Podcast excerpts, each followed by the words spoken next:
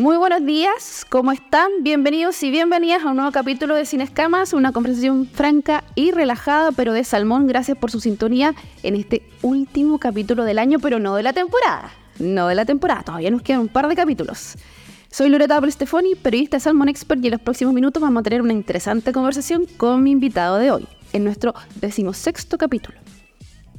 Antes de comenzar, les comento que este episodio está auspiciado por Salmon Jobs, la bolsa laboral de la industria del salmón. Más de un millón de visitas a la plataforma avalan la relevancia que tiene la salmonicultura para el empleo en la macrozona sur del país. Bien, hoy conversaremos con un profesional de larga trayectoria en la industria. Es médico veterinario de la Universidad Austral de Chile, bien, yo también soy de la, Austral, y diplomado en epidemiología veterinaria de la Universidad de Chile, con más de 30 años de experiencia en el desarrollo, estudio e implementación de diferentes proyectos y problemáticas en el área de salud de la industria acuícola, producción e inocuidad alimentaria. Actualmente se desempeña como subgerente de salud y área técnica de Australis Seafoods. Está con nosotros Joel Kidel Obreque. ¿Cómo estás, Joel? Bienvenido y gracias por aceptar nuestra invitación a conversar aquí en Sin Escamas. Bien, gracias.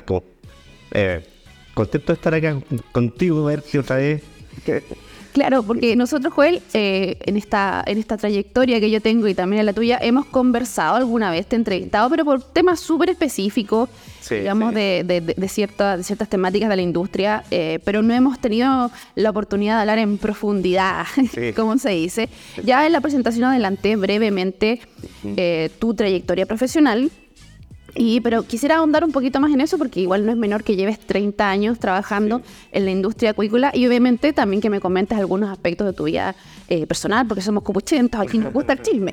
claro, claro. Sí. Sí, la verdad es que yo soy de los antiguos en, la industria y, y también dentro de los antiguos, colegas veterinarios, digamos, eh, soy de los que ha seguido por una sola línea, digamos, que es la salud. Ya. Eh, porque muchos otros derivaron a, a producción, de producción y otras cosas, hasta operaciones, por ahí, cosas de ese tipo.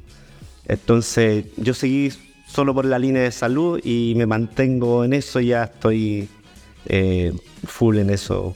Experto. Sí, experto supongo. ¿Jueli siempre has estado en Australis o estuviste también anteriormente en algunas otras compañías? No, en Australis llevo ocho años. ¿Ya? Em, pero sí eh, he estado en otras empresas, he estado en, partí en Salmones Unimar, que en ese tiempo. Guau. Sí. y ahora no, se llama así, se llama Salmones de Chile, ¿no? ¿Ya? Em, después estuve en Multi Export, me tocó formar el, equipo de salud de, la empresa. Ya. Y eh, también pasé por eh, laboratorio eh, de productor de vacunas en ese tiempo, Real Cine, que hoy día es FAB o Abbott. Ya. Y, y luego estuve en Trusal, que también se fusionó con otra empresa. Sí. Fue Salmone Austral y después llegué a conocemos la historia. Y en el tema personal, casado, hijo. Sí, casado. Conozco a tu señora. Sí, casado desde, con, la misma de siempre. Feliz Jimena. claro, con Jimena Navarro, que sí, también la conoce, mucha gente la conoce por eh, su eh, empresa que tiene Violet. Ya. Entonces, llamo todo este tiempo casado, más de 30 años. ¿Y, ligado a la industria? sí, los dos, sí, ¿Y los hijos también ligados a la industria? No, no, no. No, para nada con biología. Ya. No, quiso ninguno estudiar nada con biología. Sucede, sucede. Eh, en mi familia también pasó lo mismo. Tenemos una periodista también. En ah, excelente. En el, Buenísimo. En, los tres, entre los tres. Buenísimo. Eh, bueno, Joel, como te comentaba antes de iniciar esta, esta, esta, esta conversación, que esto va a ser algo súper relajado. La idea es que fluya, que conversemos, que nos riamos, que peleemos. Pero la idea es eh, tener tu visión sobre la industria del salmón y sobre tu experiencia, que es el objetivo de Sin Escama. Ya. Como ya mencioné, eres subgerente de salud y área técnica Australis Seafood, donde lideras el equipo veterinario de salud agua de mar y agua dulce. Y además era el responsable de la implementación y ejecución de las estrategias sanitarias de la compañía. estrategias. ¿Cuáles han sido estas, estas estrategias sanitarias implementadas más importantes? ¿Cuáles han sido las más disruptivas quizás? ¿O qué destacarías de estas estrategias? Bueno, en, eh, la estrategia al final dependen un poco de, cada empresa. Ya. Cada empresa tiene su línea eh, eh, o particularidades en general. Y en este caso, cuando me hice cargo del área de salud de Australis, veníamos de Australia previo, venía con muchos cambios. Ya. Muchos cambios de gente, cambios de técnicos, de, todo tipo. Y en ese momento eh, llegó un, equipo multi multiedades, diré yo. Ya. No multidisciplinario, también. también, también. Multiedades. Ya. Multigeneracional. ya. gente muy joven, eh, ingenieros, ya. Yo con muchas ganas de aportar y, y también los viejos como yo. Antiguos, sabios. claro. Que yo creo que hicieron una buena mezcla eh, y en ese momento las estrategias sanitarias eh, hubo que eh, rápidamente, como dicen, entrar a picar. Ya, implementarlas así. Sí, sí, sí, sí, porque veníamos de una relativamente mala, malos resultados y, y, teníamos también un, pues sobre todo es que, este tema es del antibiótico, teníamos un índice muy alto de ya. Entonces, creo que estábamos liderando. en ese, Liderando negativamente. Ya. Entonces, bueno, eh, lo, las estrategias en el fondo iban siempre orientadas, obviamente, a a mejorar la salud de los peces, es decir, aumentar la sobrevivencia eh, y eh, bajar los índices antibióticos. Ya. Son, eh, en el fondo, que tengamos menos tratamiento, que tengamos más prevención, que, Exactamente. etc. Entonces, uno diseña estrategias en general dependiendo de lo, que, de, lo que la empresa te dé para hacer. Y, y en este caso me dio todo me dio agua dulce y agua de mar. Por lo tanto, eh, creo que es la mejor forma de, diseñar estrategias sanitarias porque lo que tú haces en agua dulce influye totalmente para adelante y, creo que el sistema de compartimentalizar esto de la salud dentro de una empresa no, creo que no funciona muy bien ya punto ahí. Ok. Entonces, eh, el, tener como toda la, visión de, para dónde vamos, de qué áreas vamos a sembrar, de qué peces van a ir para allá, de qué vacunas vamos a usar, todo eso se analiza para eh, ir eh, mejorando la, estrategia que finalmente a dar resultados. Han dado buenos resultados, ya vamos a hablar de eso, vamos a hablar de eso de todas maneras. Sí. Joel, el aspecto sanitario en la industria del salmón no fue un gran tema, seamos realistas, no fue un gran tema hasta Lisa, que fue como el punto de inflexión para la industria en esta materia. Claro. Tú que has desarrollado tu carrera en torno a la salud de peces, ¿cómo, cómo ha evolucionado este aspecto? Porque, porque Lisa fue algo puntual, que obviamente revolucionó toda la industria y revolucionó el tema normativo y cómo hay, había que hacer las cosas. Pero actualmente igual existen otros desafíos sanitarios que también, ah, digámoslo, también seamos sinceros, son un dolor de cabeza para la industria. Es como, ¿cómo, cómo logramos que no, no suceda esto? ¿Cómo que no, no nos afecte tanto? Como el SRS, el cáligus, el la mm. por nombrar algunos. Y bueno, tengo entendido que ustedes, Astralis, tienen un, eh, han realizado un importante trabajo contra BKD en Magallanes. Sí, sí, sí. Efectivamente. Bueno, mira, el, el, ISA, eh, claro, marca un hito y, es muy conocido por toda la gente. Exactamente. Pero previamente nosotros teníamos muchos desafíos también que los fuimos eh, relativamente controlando antes del ISA. Eh, pero como no estábamos en la mirada de, la gente en ese momento, no, no se conocían. Claro. Pero nosotros tuvimos un, como enfermedad viral como Elisa. Ya. Previamente tuvimos el IPN, que es muy conocido y es antigua enfermedad, pero en ese momento no teníamos vacuna.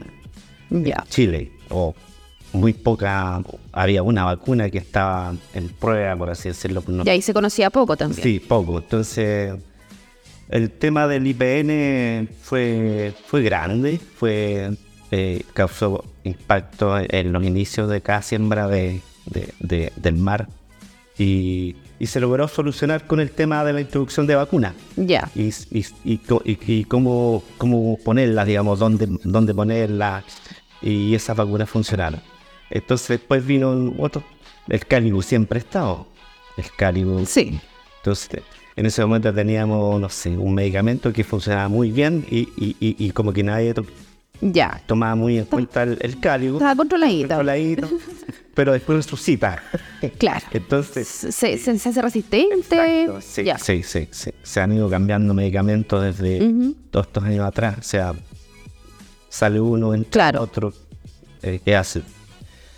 Y, mm, y después, bueno, claro, los desafíos que vienen hoy en día, eh, creo que el más importante sigue siendo el cálido. Ya. Porque eh, es un es un eh, parásito que, que, que es difícil de controlar en el ambiente porque vienen oleadas de parásitos Claro. se, se pasan de una región a otra, vienen de otro lado, no sé de dónde vienen, pero, pero están libres por, por, por todo el mar y entonces en ese momento se van, se van adquiriendo eh, parásitos resistentes a ciertos medicamentos Claro.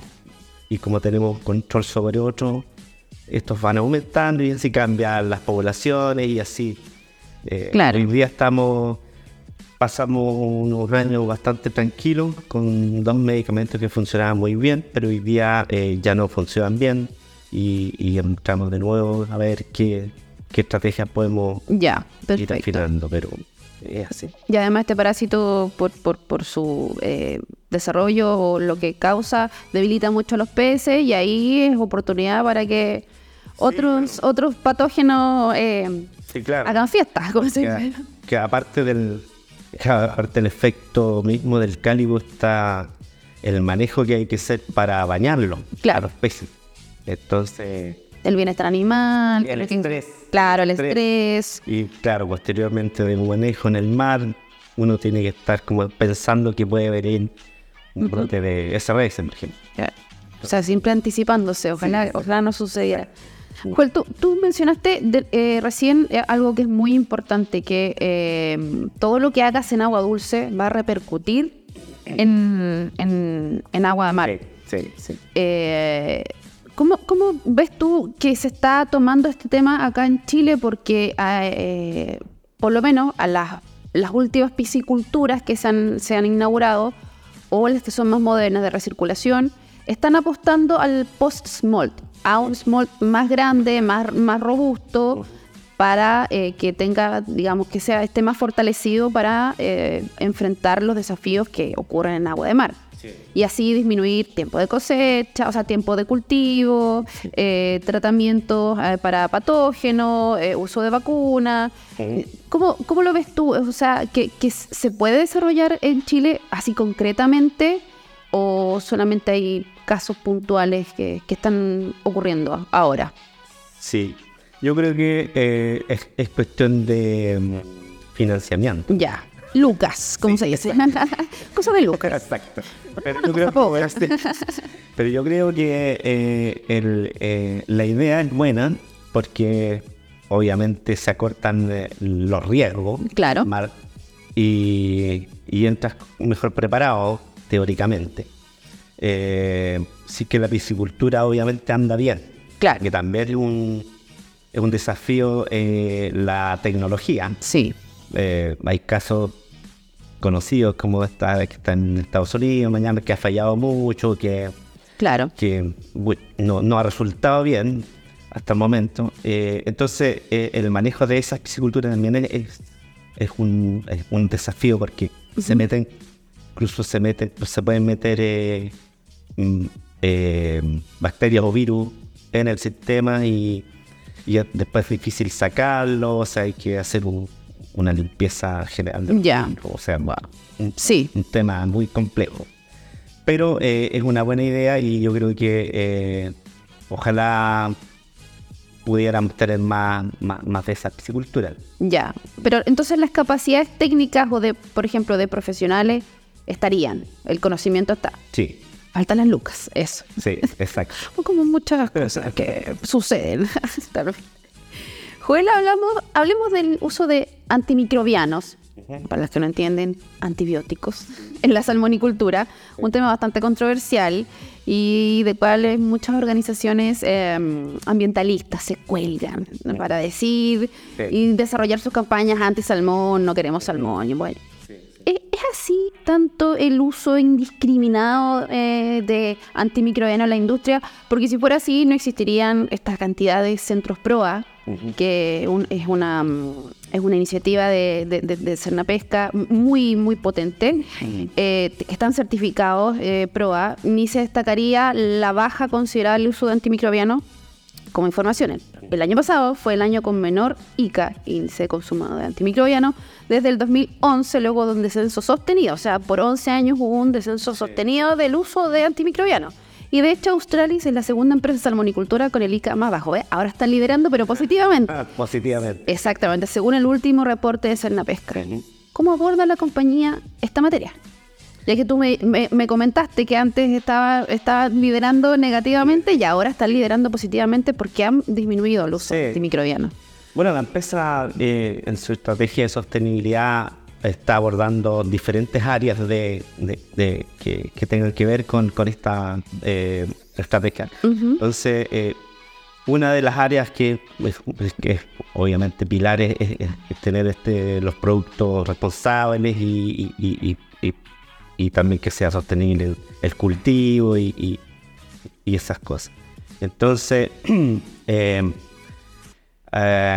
nuestro equipo veterinario está eh, desde que comenzamos hasta a trabajar en esta baja de antibióticos, eh, está eh, enfocado en este objetivo. Ya. Entonces, se analiza mucho la información. Ok.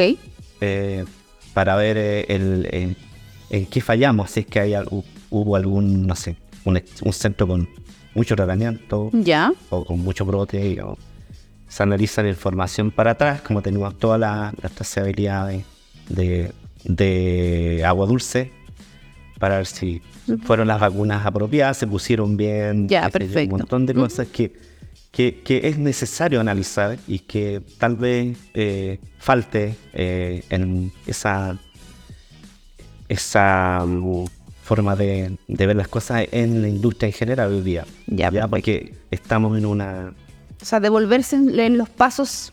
En los pasos dados, digamos, mm, claro. Nosotros somos como una, una máquina de, que de todos los días estamos viendo cómo. Ya. Qué bien.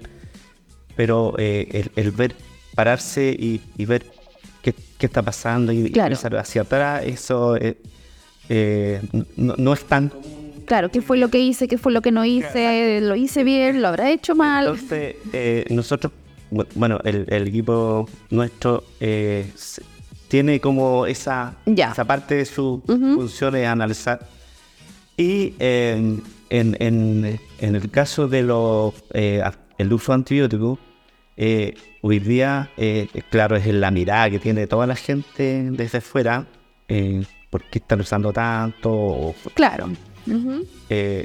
este asunto fue, yo creo que siempre fue eh, un, el, uso de antibióticos fue desde el inicio de la industria una herramienta casi eh, eh, inseparable de, producción porque ah, no hay que olvidarse, siempre hay que tener en cuenta que estos peces son del hemisferio norte. Ya, perfecto. O sea, eso siempre hay que tenerlo en cuenta. Nosotros lo estamos aquí cultivando un poco en, otra, en otro ambiente. En otro ambiente, claro.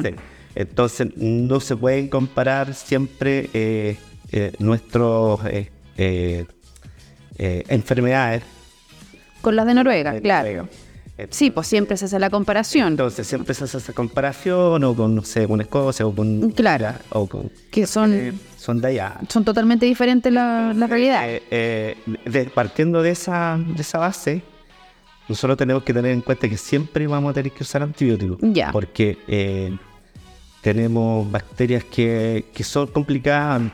Les a veces no, no hemos podido, la, riqueza, digamos. Sí. No la hemos podido controlar en muchos años, así, así bastante, o sea, controlable, así como que casi nos olvidemos de ella. Siempre está ahí.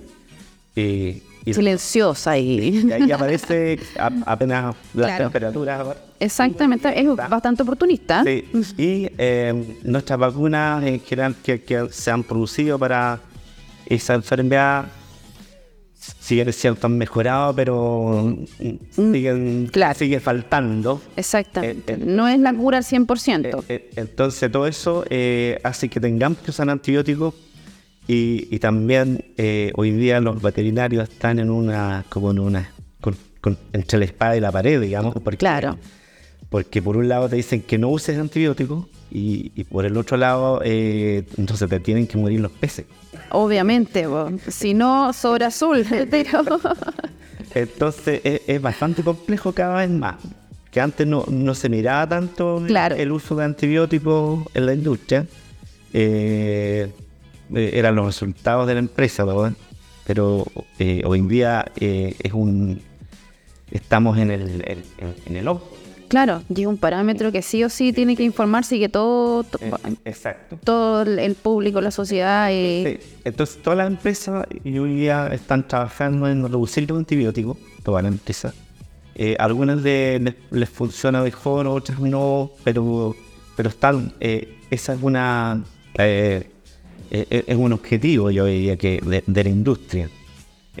Hay muchas eh, eh, organizaciones don- don- donde nos juntamos Ya, para revisar esto, no sé, está nosotros tenemos grupos con Aquadesk, tenemos grupos con el eh, Monterrey. ya, Aquarium, ya. Entonces al final, eh, bueno, estás en la pesca. Entonces, todos todo, eh, todos estamos en, en, en, en la reducción del Perfecto. pero eh, hay que tener en cuenta que no lo, hasta el momento no nos podemos eh, sacar del sistema. Ya, perfecto. Porque si no, eh, además tenemos poco antibióticos, los que hoy día eh, Que sean efectivos. usar, Que pueden usar, claro. que podemos usar y que sean efectivos, que sean exclusivamente veterinarios, Claro. que, que no sean de, de- de- de los antibióticos que la, la OMS tiene su, su, su pro- protección, por así decirlo, que son críticamente eh, importantes. Claro. Eh, o sea, te va, te va dejando un, nicho muy chico Muy reducido, muy reducido. de, de uso de. Entonces, eh, en, en uso de antibióticos hoy día es, es- es complejo, eh, es difícil y es eh, y lamentablemente no tenemos que seguir. Es un mal Es necesario. un mal- Joel, y desmitifiquemos algo. El salmón que se consume en Estados Unidos, ¿tiene antibióticos? El de Rusia, el de México, el de Japón, Ninguno tiene. ninguno tiene. Ninguno tiene de la producción chilena. Ya, O perfecto. sea, es- ah, y eso es lo que hay que un poco eh, poner en, en la gente. Eh, yo cuando voy al chungo de repente veo ese lechero que Ya, dice, "Salmón sí, no. con antibióticos, salmón sin-". Eso no, no es en sí, o sea, ninguno tiene. Lo que pasa es que uno fue tratado en Ya. su vida y a lo mejor otro no. Eh, no fue tratado, pero, pero todos los peces que se cosechan eh, por la vía legal, por así decirlo, Ya. eh, porque hay unos que se Sí, sabemos. son eh, eh, súper eh, eh, eh, eh, eh, con, con mucha norma para poder eh, eh, claro. Con un montón de certificaciones, con un montón de...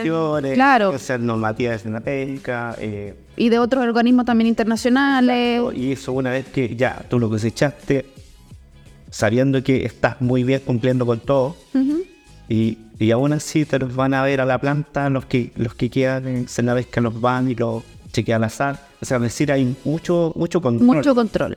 Entonces, los, los salmones cosechados son seguros desde el punto de vista de medicamentos. Ya, perfecto.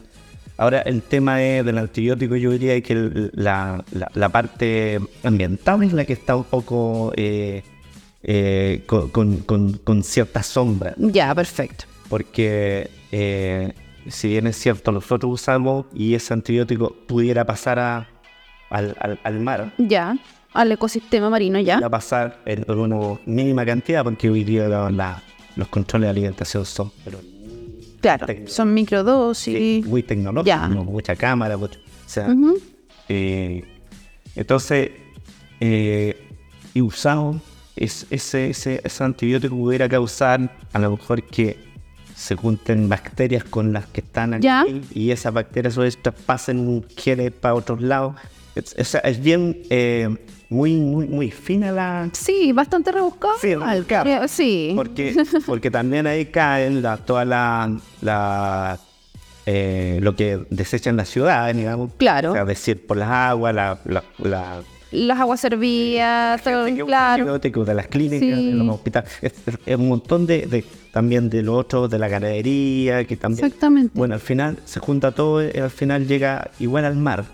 Entonces se han encontrado de repente resistencia a, o genes, digamos, de resistencia de algunas bacterias a, a medicamentos que no usamos nosotros, digamos, o sea, o sea, mucho que no usamos. Entonces al final caemos en un...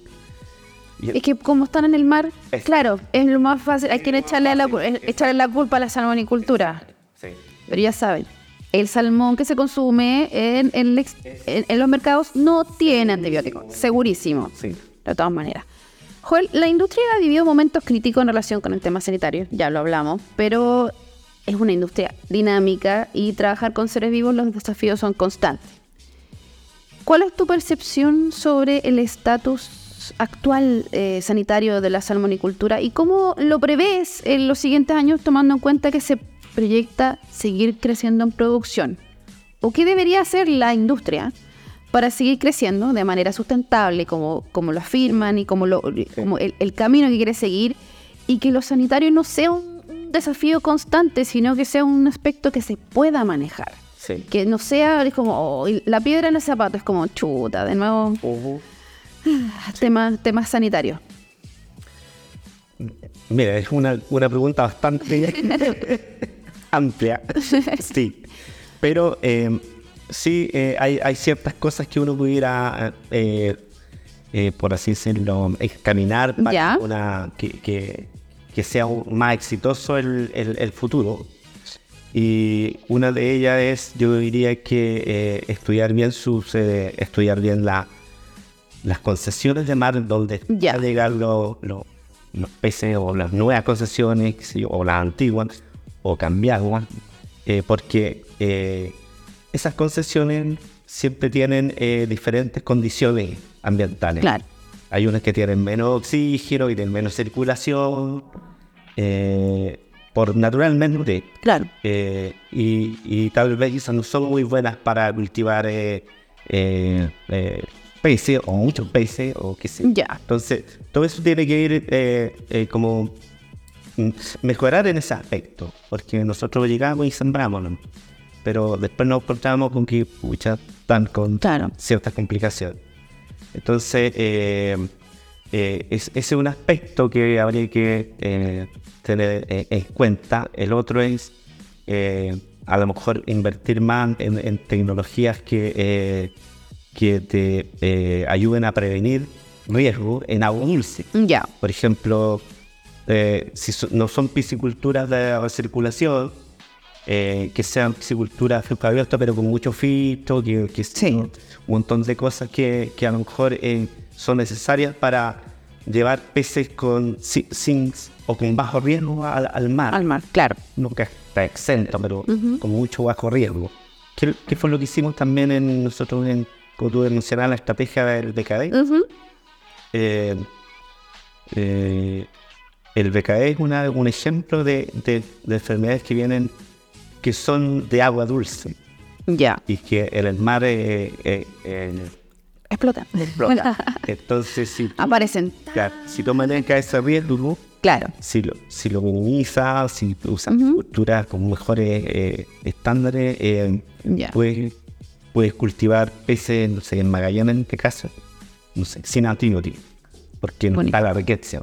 Ya. Entonces, o sea, to- todas estas cosas hay que irlas como... Eh, eh, O sea, son muchas, muchas aristas que hay que considerar. muchas, sí. No, no, ¿Ves? No hay que llegar y, cul- y cultivar peces, no, no. No, no, exacto. No es fácil, no es fácil, pero tampoco es imposible. Joel, eh, me queda una preguntita en el tintero. ¿Es más, no quiero ocupar la palabra fácil, Ya. pero es menos complejo, sanitariamente hablando, cultivar en Magallanes? por tema temperatura, por tema, no sé, me, me imagino el tema eh, condiciones oceánicas, condiciones ambientales. ¿Es menos complejo? Yo diría que sanitariamente Magallanes eh, eh, es, es bueno Ya. en comparación con las otras regiones. Hay, hay, hay menos enfermedades o se expresan menos enfermedades por la temperatura. Entonces, es- eso ya es un- una muy buena venta. Un plus, de todas maneras. Y, eh, pero la otra parte es más compleja. eh, es decir, la parte eh, eh, clima. Ya, sí. clima. Hay muchos días que tú no puedes hacer cosas porque mucho viento, Ujú. clima. Eh, las cosechas son más complejas de, de- de- de hacerlas en un plazo que, que- Claro. Tú digas, hay una, hay una, hay una ventana de buen tiempo. eh, eh, la- las logísticas son más complejas también de llevar las embarcaciones a tiempo para tal o cual servicio. Eh, eh, la gente, de repente también falta gente, eh, eh, es- es- ese tipo de cosas, falta más servicio. De hecho, Ya. están hoy en día eh, llegando más laboratorios, por ejemplo, que, que, Sí. que, que- que son necesarios ya para... Para no mandar muestras de, de allá a Puerto Montt, que en, en ese viaje pueden pasar muchas cosas. Entonces, Magallanes tiene sus pros y sus contras. Pero eso es contra, de todas maneras. Pero yo, a mí me gusta Magallanes. Es hermoso, es hermoso y... Pero como tú decías, tiene también sus pros y sus contras y harto desafío. Joel, no, no era la única pregunta que se me cae en el tintero, que también se, se me ocurre, se me van ocurriendo. Sí. Eh, investigación. ¿Cómo, cómo es, es- obviamente es muy necesaria la investigación en este tema sanitario? Ah, uno lee todos los días hay una investigación diferente sobre, sobre sobre tenacibaculum, sobre cáligos. Eh, ¿Cómo ha influido la investigación en, en- en esto de aplicar las estrategias, ver qué vacunas sirven, eh, ver eh, cómo, cómo eh, de qué manera hago yo el cultivo, de qué manera me desarrollo en agua dulce, de qué manera hago las cosas en agua de mar? ¿Ha influido positivamente toda esta investigación que hay existente? Sí, yo creo que ha ayudado bastante la, que haya investigación. Eh, hay investigación de casi todos los aspectos, en cáligo, CRS, en, en, no sé, en, en identificación, Claro, en, porque campo hay, muestras hay. en madurez, fotoperiodo, un montón de cosas. sí, Y, y- pero la verdad es que podría haber sido mejor. ya, porque eh, eh, el enfoque de repente de las investigaciones van para lados que a lo mejor ya no son necesarias o, o, o, o- un poco mal enfocadas, por así decir, que, que- que hay que retardar mucho más en el asunto, pero hay que hacer otra investigación Ya. para complementar a la anterior. Eh, entonces hubiera sido a lo mejor eh, mejor que las universidades, por ejemplo, vayan como de la mano con, con la industria, Ya, perfecto. que tengan más, más eh, conversaciones, más que, que se metan más en, en, en- en la parte... No es algo nuevo lo que tú me dices. O sea, sí, la, in- la, la industria eh, adolece un poco de esa comunicación con la academia Claro. y la academia y viceversa. Y viceversa. Exactamente. Entonces sería sería bastante bueno que, que conversen más. Creo que se está dando ya, se está abriendo mucho más. Sí, sí. Pero no hay que olvidarse que también esta industria nació sin la, el amor. Claro. Exactamente. Eso, vi- eso vino después. Sí. Exacto. Y estuvimos varios años. Sí. Exactamente. Y muchos de los que se vinieron o que, que- que llegaron acá a la zona o que estudiaron lo que estudiaron porque estaba esta industria incipiente, bueno, ahora están dedicados a la investigación y han hecho, han hecho un gran aporte. Exacto. Estimado Joel, ha sido un agrado conversar contigo de este tema que es controversial, pero hay que conversarlo y obviamente aprovechamos de desmitificar varias cosas que nuestros oyentes, quizás algunos de nuestros oyentes ya lo saben, pero otros otro de nuestros fans no, no, no lo sabían y, y ahora les queda mucho más claro. Y nada, agradecerte enormemente todo lo conversado y y feliz de tenerte en este programa que nos tiene muy contentos, nos ha ido súper bien y viene una segunda temporada. Eh, Todavía no termina la primera, pero ya el próximo año tenemos una segunda temporada. Ya. Así que muchas gracias, Joel. Muchas gracias igual a ti, Loreto. Eh, ha sido muy agrada- agradable esta conversación. Sí, era la idea, era la idea. Sí. Bien, no olviden que este episodio de Sin Escamas fue auspiciado por Salmon Jobs, la bolsa laboral de la industria del salmón. Más de un millón de visitas a la plataforma avalan la relevancia que tiene la salmonicultura para el empleo en la macrozona sur del país. Gracias por la sintonía a través de nuestros canales de Spotify, YouTube y Apple Podcast. Recuerden agendar eh, la próxima, el próximo capítulo y seguirnos en nuestras redes sociales. Les deseo, eh, como es el último capítulo del año, les deseo una feliz Navidad y un próspero año nuevo, que tengan lindas fiestas y nos vemos en enero con una nueva conversación franca y relajada, pero de salmón. Hasta luego.